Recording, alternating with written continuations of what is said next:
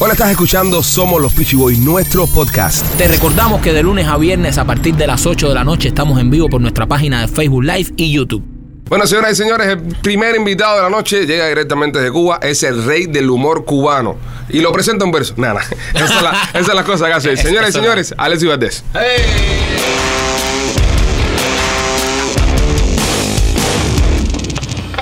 Ahí está el caballo. Bienvenido. ¿Estás lesionado? Tengo la mano aquí. ¿Qué estás haciendo con esa mano tú? Eh, bueno, nada bueno, chicos. Tratando, Ah, tratando, sí. No, estaba abriendo una botella de Ajá. cerveza que yo tengo la costumbre, ya costumbre heredada de Cuba, que en Cuba no teníamos abridores. Que abríamos con la cuchara. Yo siempre abrí Yo con siempre cuchara. hago con cuchara también. Yo también, ya yo tengo costumbre, pero eh, no tenía cuchara y cogí una fosforera y ahí no tengo práctica. Ah. Y ahí cada mejor. La palanca cambia Sí. la. Yo las hago es, con es que aunque haya abridor, yo siempre cojo la cuchara. Oye, voy a hacer el verso yo porque ustedes no lo hicieron. Ah, mira. Dale, Haz un beso, un beso. Haz un beso, dale. Digo, esto es lo que hay. Por eso estoy aquí hoy. Esto es un Facebook Live con los Pichi Boys. Duro, papi, duro. Por eso es maestro, señores. Oye, alcánzame una cerveza ahí, la fosforera ahí. Señala a Ley, alcánzame, alcánzame una cerveza y la fosforera ahí. Sí. Mira, te voy a explicar cómo es la técnica con la fosforera. ¿De Yo verdad? ya la tengo cuadrada. ¿De yo la verdad? tengo ¿Lo vas a hacer aquí en vivo? Lo voy a hacer en vivo, lo voy a hacer en vivo. Yo tengo un amigo que las abría con, bueno, te voy a contar. ¿Alguien tiene fosforera? Así, aquí, aquí. aquí Hay gente que la abre con la boca. Mira. Que Sí, se- mi hermano lo habla con ¿verdad? un animal. Lo importante agarrar esta parte atrás de la. ¿entiendes? Le hace la palanquita aquí. Mira, brother. Ahí está. ¿Viste? Mira, el brother. próximo party nos invita y nosotros nos encargamos de abrir la cerveza. Eh, presidente, Ah. llama. Llama aquí dentro, ¿ok? Aquí estamos. Y si no es presidente, cualquier otra puede llamar también y la vamos a abrir igual como quiera. Ok. Ale, cuéntame Dime. entonces, dime, el teatro oficialmente gay, ¿por qué parte va? Por la tercera. Por la Vamos por la tercera. La vi, buenísima. Sí. Buenísima. El papel de, de Kim Jong-un que haces me encantó. Ah. Yo no he visto eso, que. Ay. Me encantó. Bueno, chicos, mira, eh, como siempre, yo escribo estas obras pensando eh, pensando en otros actores. Eh, porque yo digo, bueno, yo tengo mi parte, que yo hago mis shows, mis monólogos, mis cosas. Y entonces digo, bueno, en, en las obras me guardo un papel más pequeño. Pero me gustó mucho el, el papel de Kim Jong-un, porque es un papel muy apetitoso. Los malos siempre son muy atractivos. Y más un malo diabólico como este, ¿no? No un tipo que fusila. No te pongas bloma. Un tipo que fusila al tío con un misil, que al hermano le tira un veneno por la cara, que al jefe de seguridad lo mete en un tanque con sanguijuela. Ese tipo de gente. Es una joya. Es una joyita, claro. Es un tipo que a todo actor le gustaría interpretar. Y entonces lo comparto con Raúl González. Un día lo hace, un día lo oigo. ¿Cuánto, cuánto tiempo te demoras para escribir una obra de esta? Porque eh, tú- nosotros una vez nos reunimos en tu casa, Sí. más o menos tiramos la idea para una película sí. Y, como a las tres horas nos llamaste con la película escrita. Digo, bueno, hago un borrador, ¿no? Eh, eh, yo normalmente que hago como un eh, como un draft, ¿no? Como decimos aquí, pero después lo que me toma mucho tiempo es pulirlo, ¿no? Es como porque generalmente escribo de más. Que es bueno, escribo.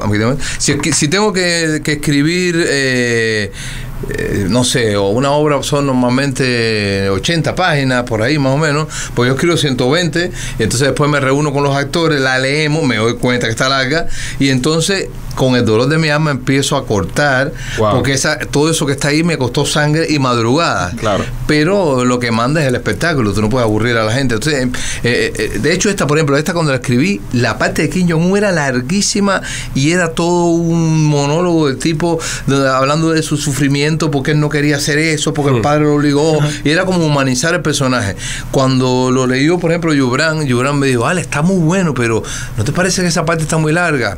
Y entonces ahí, y todavía le queda mucho. Sí. empezar a empezar a pulir.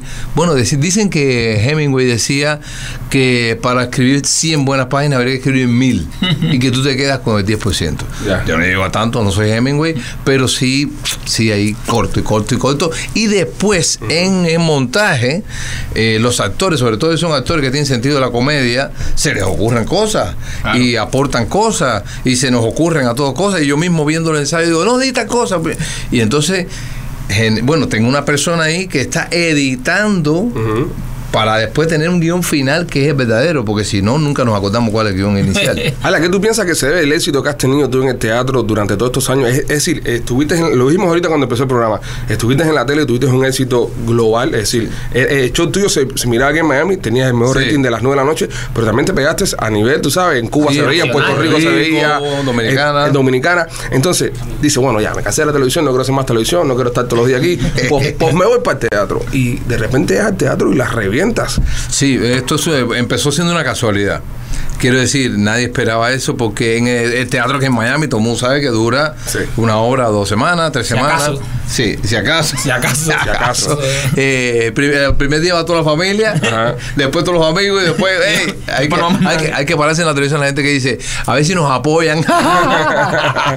Pero nos, tuvimos la suerte, eh, tuvimos la suerte de que la obra hiciera reír mucho. Y yo creo que esa es toda la clave.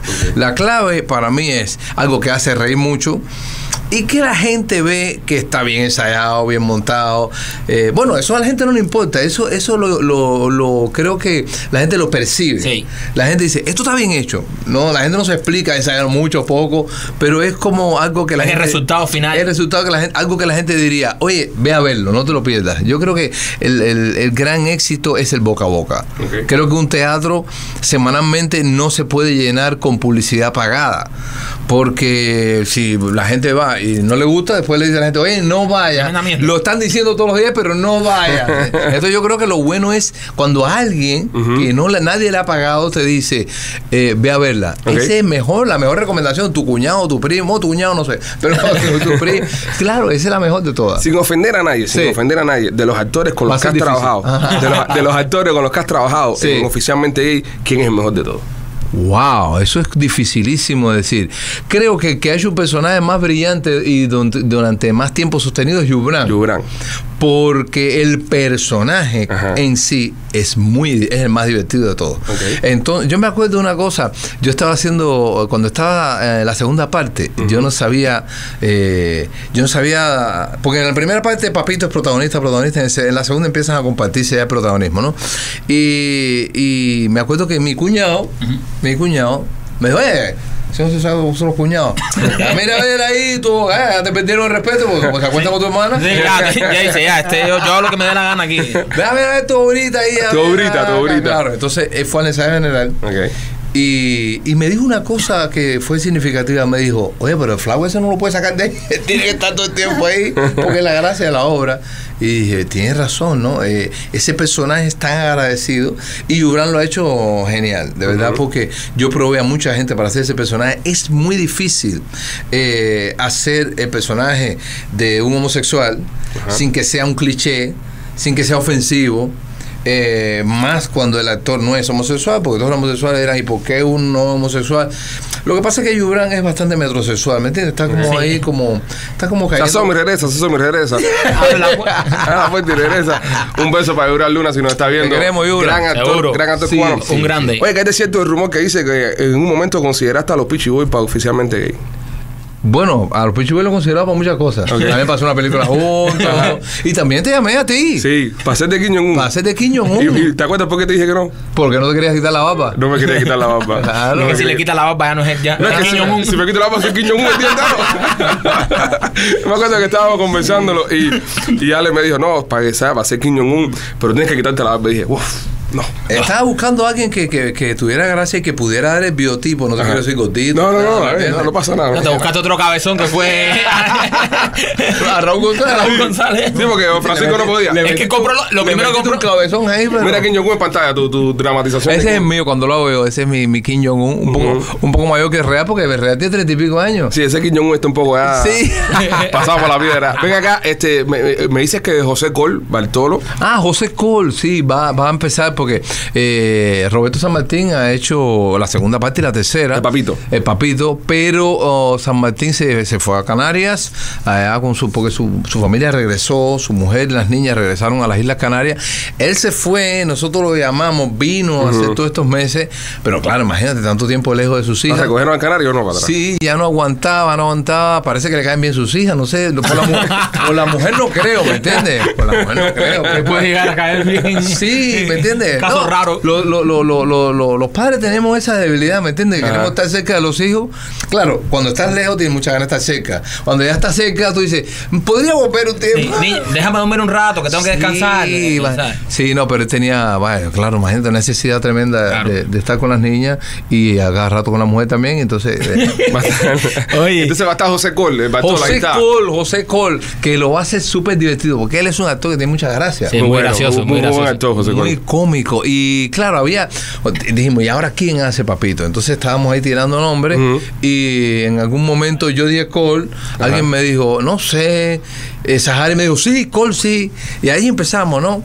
Y le dije, Cole, ven a casa, le mandé el texto y léelo un poco. Y cuando los actores tienen como gracia natural esa y la intuición, él lo cogió al momento. Llegó ya. Todo el mundo dijo, no hay duda que, Sí. que el tipo lo puede hacer. Además, él tiene una cosa que es muy importante para una obra como esta, que es muy natural. Sí, muy bueno. Tiene mucha naturalidad. Y e- este tipo de obra, esto no es una obra, esto no es vamos a hacer ahora Chekhov, que alguien puede hacer un poco así, ¿me entiendes? O, o Shakespeare, que no debería ser así, pero la gente lo aguanta. Esto es una obra cubana, contemporánea, y los personajes tienen que parecer de verdad, Sí. como si fuera cine, ¿me entiendes? Y, y- y esa es la indicación que siempre le doy a los actores, hazlo de verdad, de verdad, de verdad. Estamos viendo en pantalla una foto ahorita de Mijail Mukay también, eh, con la peluca roja. Pero tengo un poco jera, ponerme. Este, ¿Qué va a hacer? ¿Qué va a hacer Mijail Mukay en esta edición de Curiosamente hay tres? Bueno, eh, eh, es que mi high va a ser la 1. Nosotros Ah, la a uno. hacer- Ah, sí, vamos a rezar de Nosotros- nuevo todo Claro, nosotros estamos haciendo la, la 3, viernes y sábado, y el domingo, para aquellos nostálgicos que no han visto la 1. Nunca, la- yo nunca he visto la 1. ¿Verdad? Vi la tampoco. 2, vi la 2, la 3, la 1 no la he Yo, visto. yo, yo no, yo, yo no me ¿Cómo he visto la tiene que 2. verla? Yo no me he visto la 2, pero dicen que la 1 es otra cosa. La 1 es tremenda, eh, es, es tan graciosa la, la primera parte. Todas las tres son graciosas. La 1 es la original, ¿me entiendes? Es como ver el padrino 2 y 3 y no ver el 1. El uno, el uno, exacto. ¿no? ¿Me entiendes? Y, y mi Jair, de verdad que ese personaje lo borda, ¿no? Sí. Eh, eh, yo lo escribí para mí. Ajá. Pero en ese momento estaba en la televisión, llamé a Mijail, Mijail lo hizo perfecto, y después el, el gran reto para Roberto que vino después fue eh, eh, hacer un trabajo al nivel de lo que había hecho Mijail, Ajá. y ahora Cole. Ah, pero es mejor, pero es mejor también eh, que la otra gente, así te vas para España, te relajas y sigues haciendo billetes. No, pero ¿sabes? A- a- hay una obra... Yo estoy loco porque alguien pueda hacer este show y poder irme de vacaciones cómico. y dejarlo aquí ya. No, pero ¿sabes que yo, a- yo, yo siempre me busco un personaje pequeño porque Ajá. no quiero... No quieres perder eso. No, y además hay dos cosas. Una que, que, que no me gusta que la gente venga ahí pensando también que, que van a ver que no estoy. no o que al final quieren hacer una foto contigo y quieren tener un momento contigo. Y la otra, que tengo que estar echando un ojo ahí porque si no me cambian la hora. Sí. ¿Me entiendes? Se ponen a Sí, improvisar y. Sí, sí, yo tengo que agarrarlos ahí, sobre todo Yubran, que Yubran tiene su punto de locura, y de momento se le ocurre algo, me, me dice cualquier cosa, y, le digo- y a veces es muy gracioso y tengo que dejarlo, pero a veces tengo que decirle, Yubran, volvamos. Pégate un poquito. Volvamos al camino, volvamos. Mira, este es el texto original, te lo vuelvo a dar. Léelo, léelo, ensáyalo. Oye, eh, hubo un rumor, eh, hay un Sí. rumor en estos últimos Todavía está tiempos. dando vuelta, todavía de, está dando vuelta. Sí, de que vas a volver a la televisión. Que hay Eh, desierto, que hay de. Bueno, en eso estoy, chicos, en eso estoy. O te una semana sin dormir. Eh, Carlos Otero. De la televisión. Yo, yo estaba en la televisión cuando No, tú pero estabas en otro nosotros estamos en ese grupo. Nosotros estamos en ese grupo. Otero lleva años sin dormir por, por la mujer. no, eso lo dijiste ya esas cosas. Eso ya lo dijiste No, mentira, mentira. Eh, de todas maneras, yo todavía no sé ni en qué horario voy, no lo sé. Ni, ni quiero, ni, ¿Ni qué quiero canal? saltar nada. Eh, bueno, Eh, lo, probable, lo, lo más probable es Mega, ¿no? Mega. Eso es lo que se rumora. Eso es lo que es un rumor. Pero estoy, estoy, eh, estamos ahí, como siempre dice, de los últimos flecos de contra, en los cuales ustedes habrán pasado mucho tiempo también. Sí, no. Seis nosotros- meses. El último contrato que firmamos tuvimos seis meses en esos En flecos. Claro, en esos porque, flecos. eh, Estados Y Unidos. ahora estamos en los flecos, ¿no? Estados Unidos es un país de abogados. Ahora estamos en unos flecos que, que no crean los flecos lo que estamos nosotros. Estados Unidos es un país de abogados. Ajá. Y, y tú sabes que los contratos aquí tienen 20 de 30 páginas. Ok.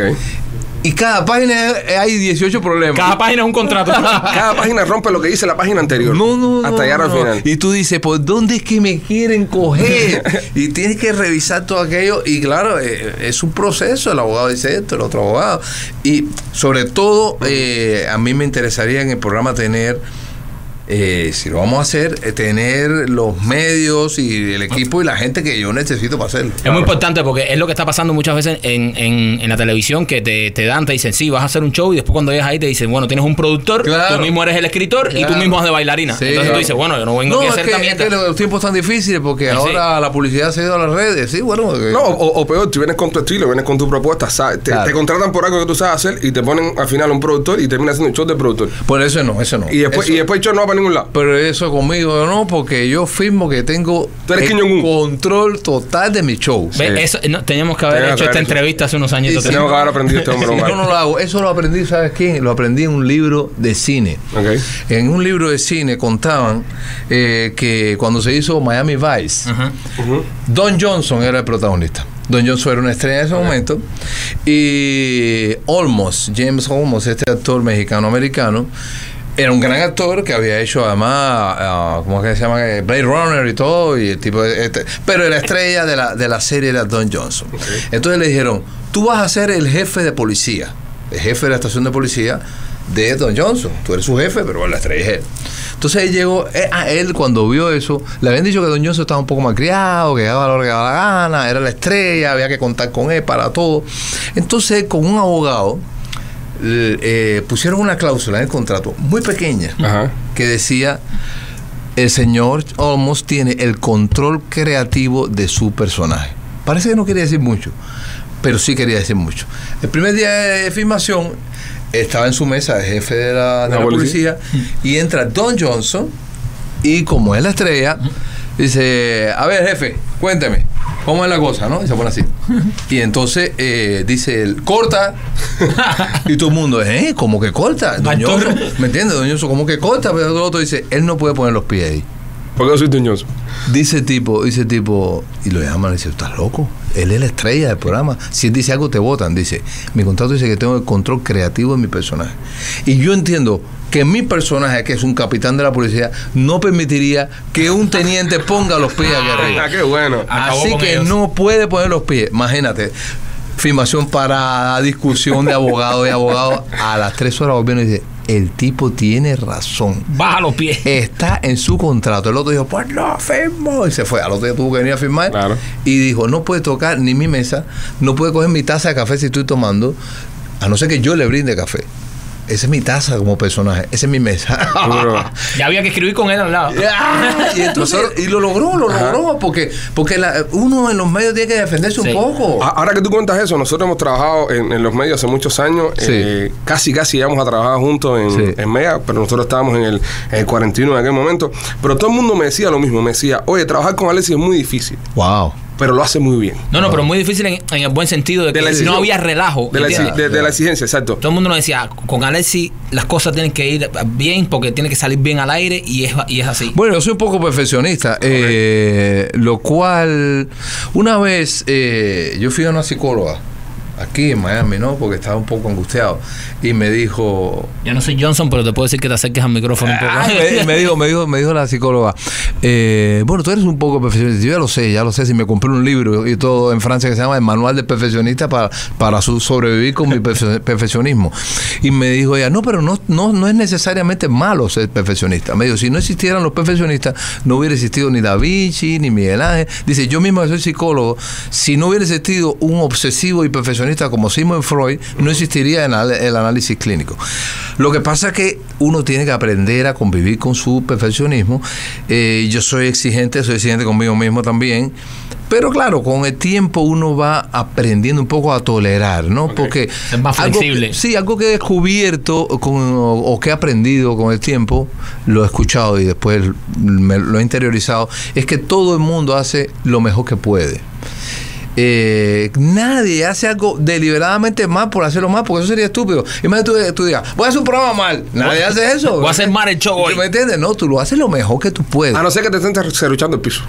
Bueno, puede ser, pero sería una rebatida un poco tonta. Te vas a exponer tú a hacer algo mal. Normalmente el que se para en una cámara o incluso el que está en sonido, el, camarógrafo, todo el mundo trata de hacer lo mejor posible. Lo que a lo mejor el, tipo- el camarógrafo no tiene mucha habilidad y él trata de hacer lo mejor posible y sale fuera de foco. Y tú te molestas. Pero esa molestia no sirve de nada porque vas a poner más nervioso al tipo, no va a hacer foco porque él no hace foco. Y entonces eh, yo con los años, con estos años últimos, he ido aprendiendo una cosa que los americanos llaman good enough, ¿no? Suficientemente bueno. Ok. Si es suficientemente bueno, relájate y disfruta. Oye, deberíamos unirnos, deberíamos unirnos para hacer una, una de las campañas estas que hacemos nosotros para Estrella Insurance. Ah, claro. Que tú trabajas con Estrella también. igual que Claro, nosotros. claro. Y, y meter una, una producción de Estrella y cobrársela a Nicolás. Sí, hacer algo. No, pero porque si son amigos, ¿para qué se lo vamos a cobrar? Que nos den la casa de España, por ejemplo. Ajá. Ah, sí, la que tienen en- en- En la herradura. No, sí, ajá. No, eh, Sí, eh, ahí sí, en Granada, ahí, ahí, ahí. Con esa casita, mira, nosotros ahí. De todas maneras, de todas maneras, Nicolás dice, vayan cuando quieran. Sí, No, se me invitaron, yo estuve en España hace, hace par de semanas y me invitaron. Pudimos íbamos bajar. fuiste. No, no pude. no ¿Nunca has ido? Nunca he ido a la casa de para siempre que estamos en España, no, eh, pero ahora coincidimos que O estábamos. sería allá. que no te querías ver más. No. Ay, venme ahora con el cliente. No, es que llego ahí, entonces me pone a hacer videos Sí. "Oye, qué video man es". Entonces, le- preferimos ir a esa casa cuando no estén ellos. Ah, O sea, bueno, pues nos ponemos de acuerdo, nos ponemos de acuerdo. Dale. Óyeme, la, la, la película, me, me dijeron que estás haciendo un GoFundMe, una película, Y- te sí, estás hice- moviendo para hicimos eso. un crowdfunding, ahí está en, en- en mi, en mi Facebook y está en Indiegogo. Tengo que publicitarlo un poco más. Indiegogo es una película Indi- triple X. no, Indiegogo es una página especial para recaudar fondos para hacer cine. Ah, voy, voy. Y entonces, indie de independiente, es independiente. Y eh, eh, mira, eh, yo dije, voy a hacer una película ya, porque si no, no se hace nada. Entonces, uno empieza a esperar el momento, esperar el momento, a postergar. Dije, voy a hacer la película ya. Entonces lanzamos el crowdfunding y también por otro lado aparece- han aparecido varios inversionistas, muchos. Yo quiero estar, yo quiero estar, yo quiero estar, yo quiero estar. Y entonces ya la vamos a hacer. Entonces me, me he puesto a escribir la película. Estoy escribiendo una primera película que no sea complicada eh, para poder hacerla con un presupuesto bajo y ya después con ese impulso hacer otra un poco más. Tienes que invitarnos a hacer Eh, algo supuesto. ahí. La, por la que, la que escribiste para hacer nosotros juntos estaba muy buena, ¿eh? Ahí te lo dejo. Sí, Eh, eh, pero esa es un poquito de producción. Pero esa Sí. está buena. Sí, pero está muy buena. Esa está muy o sea, buena. esa película está muy buena. O sea, buena. yo he visto ¿Pero comer. qué nos pasó que paramos? eh, la- A- a- Ale, que tú te pierdes. ¿Tú Fa- crees? Tú te pierdes. Yo creo que todos nos desinflamos un poco. La, la- No, lo que pasa es que nosotros fuimos a. Puerto Rico, hicimos la otra película en Puerto Rico, el, trabajo, la radio abriendo el show este, tú regresando al teatro, los chismes de la televisión, entonces como que nos, nos es, separamos es que, un poco. es que muchas cosas, pero ten- tenemos que ponernos de acuerdo porque siempre que nos Y la reunimos. gente lo pide, la gente pide que trabajemos juntos. Y siempre que nos reunimos salen ideas buenísimas. Claro. Pero es verdad, después eh, nos reunimos tremenda euforia y después ya. Hay no. que ser constante. Sí. No, y ¿sabes qué pasa? Nos O sea, falta ese, nos es falta mucho- rematar. Es mucho más, sí, dicen, los dicen los vendedores, ¿no? Los vendedores que lo más difícil y más importante en una venta es cerrar la venta. Hay gente que es muy bueno vendiendo el producto, pero no hace al otro firmar.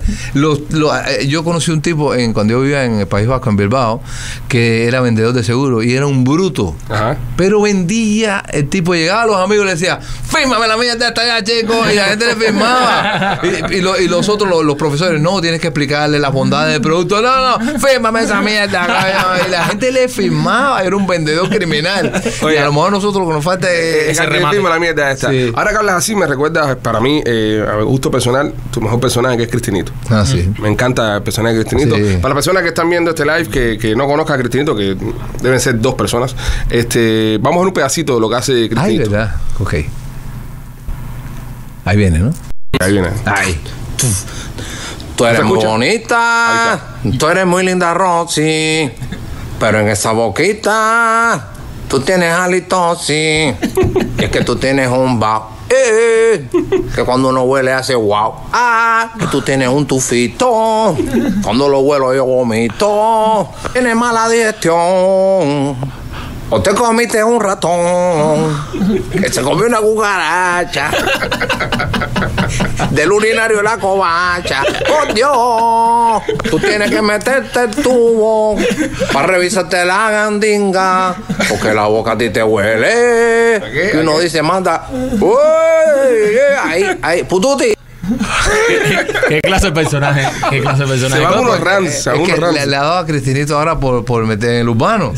Pero como puede hacer una canción diaria. Claro. Porque tú sabes que los urbanos sacan casi una a la semana. Sí. Una a la semana. Y, Pero- y le hacen el remix después. Eh, Sí, claro. Se llaman todos y dicen, "Mm, vamos a hacer remix. Nos juntamos todos y hacemos remix juntos. Pero Cristinito puede hacer una diaria.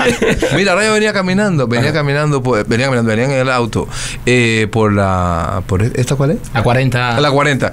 Y pasamos no por digas la otra. No, ya, no digas la otra. La parte es la que digas la otra. Oye, pasamos por un lugar que digo, a ver, este, esta ciudad tiene cada cosa de loco. había un cartel, Ajá. había un- una oficina de algo funerario y había un cartel que decía eh, eh, descuentos en cremaciones. ¿Qué es eso, chico?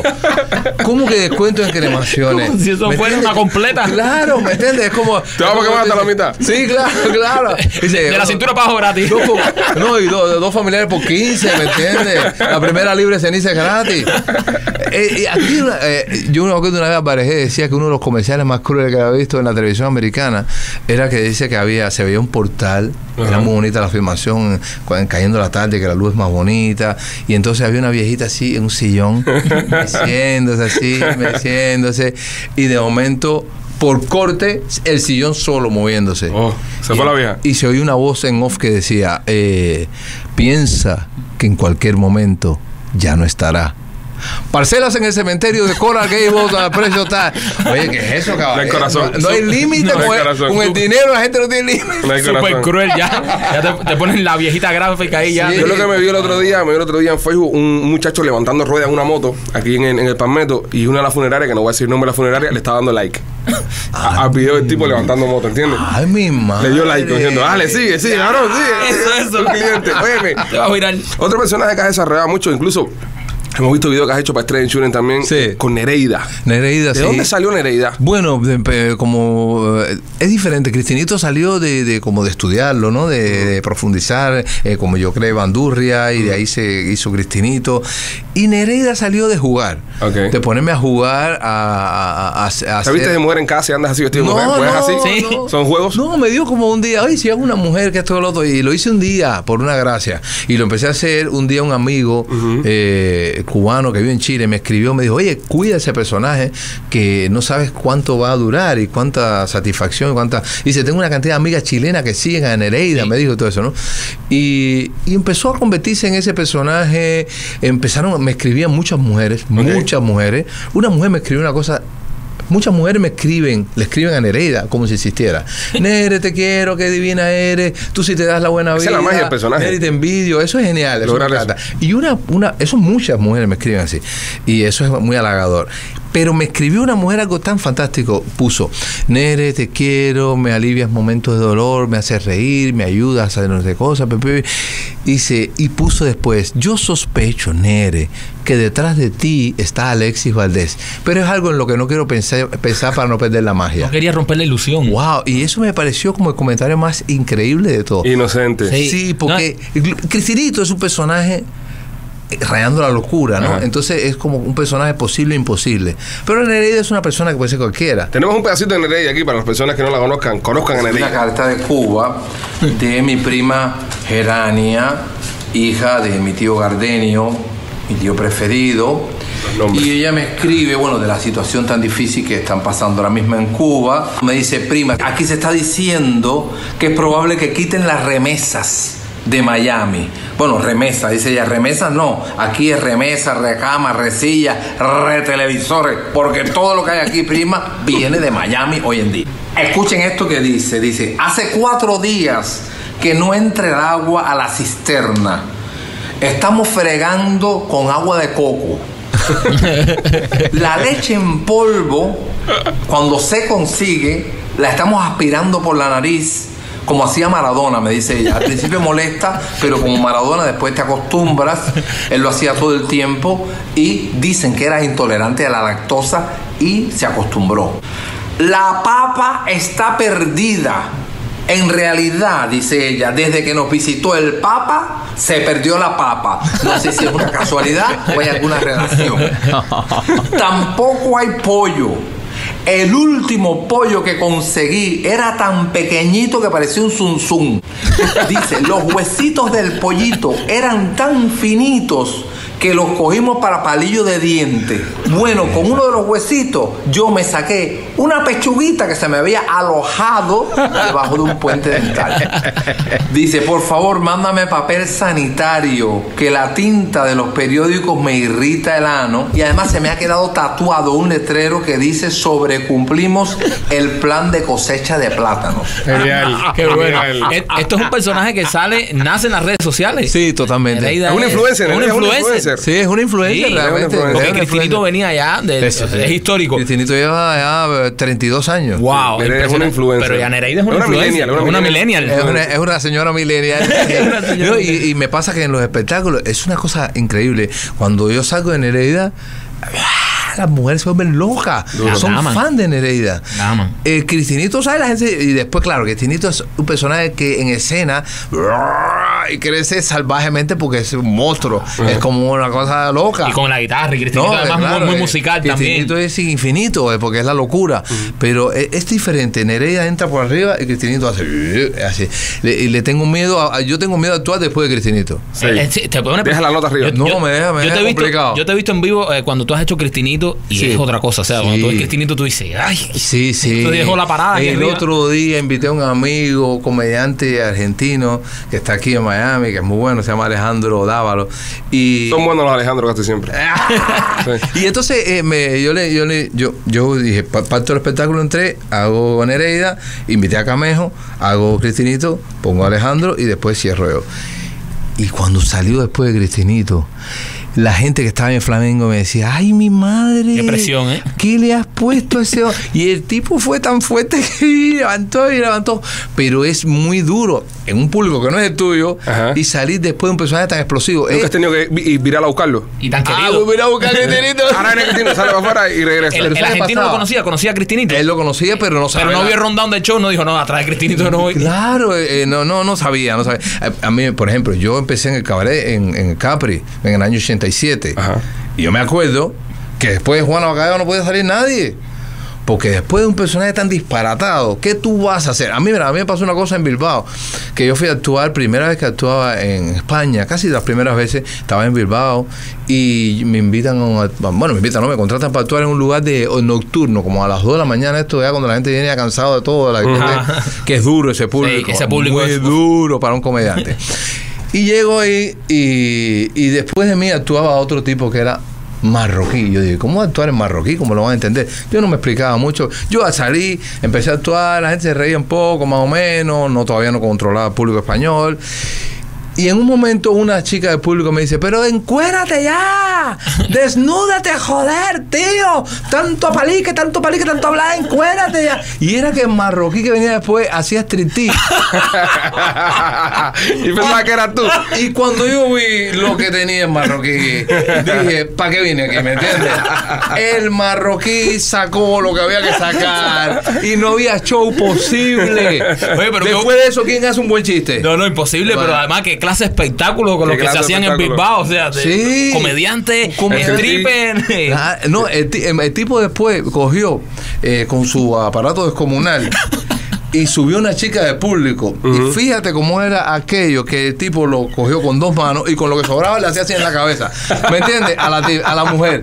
Y el marido se reía. Y yo digo, mira, si mi mujer le hacen eso, eh, es más, ya me divorcio, ya, ¿me entiendes? Porque ya no tengo manera de superar este momento. Oye, con lo que sobraba. No, no, ya que- No, pa, ¿qué es esto, por favor? Ale, Ale, te queremos dar las gracias, compadre, por haber Ah, estado un placer. esta noche aquí con nosotros en Somos los Pichi Boys. Queremos decirte que es tu casa. Estamos Gracias. aquí de lunes a viernes. Va, vendré Este, a vivir para acá cuando, Sí, la, la, cuando la niña llore, vengo para acá. Bueno, eh, la trae la cita que nosotros tenemos dos y más que tener dos más. ¿Verdad? ¿De qué, qué tiene que sí, ver? yo tengo una de cuatro, va para cuatro años y una que tiene cuatro meses. Ay, mi madre. ¿y Así que estamos más o Dos menos. años y un año. No, Ustedes están, ustedes están bien quemados, bro. tenemos- sí, sí, sí, sí, estamos. ustedes- y, todavía siguen trabajando. Y la radio por la mañana. Yo creo que ustedes van a trabajar para no ir a la casa. Ale, curiosamente gay, ¿dónde lo pueden ver los tickets? ¿Dónde, Eh, bueno, eh, viernes y sábado, viernes a las 9, sábado a las 8, oficialmente gay 3. Ajá. Y el domingo a las 5 de la tarde, oficialmente gay 1. Y el teléfono para reservar es 305-443-1009, lo repito, 305-443-1009 o www.teatrotrail, se escribe, punto Oye, que se me olvidó decir, por favor, una cosa no, que, no, que debía haber dicho, que lo traje para ir para regalárselo, que mi disco está en Spotify. Oye, No, sí, el disco, el, hombre, el hombre de las mil El hombre de caras. las mil caras. El hombre de las Mi mil disco está en Spotify para todos los que no lo han escuchado. Claro. En Spotify, está en YouTube. El hombre de las mil caras. Ahí está ese tema que hago con Claudia que le gusta tanto a la gente. Y, y ahí estamos, porque ahora vienen los Grammy. A ver. Ahí sí nos tenemos colamos, ese ahí sí nos colamos. Oh, tú, ahí estamos. eh, ese, ese tema Así está que bueno. si, a- si alguien, si alguien que es músico o es artista o es cantante y, y es de los que vota en, en el En la academia, porque vota por Alexis. no, no, no que vote, que escuche el disco de Spotify y si le parece un buen, un buen material, Lo sumita. que, que, que lo considere. Bueno, Duro. señoras y señores, Alexis Guateo. Gracias por escuchar este capítulo del podcast Somos los Pichi Boys. Y te recordamos que de lunes a viernes a partir de las 8 de la noche estamos en vivo por nuestra página en Facebook Live y en YouTube.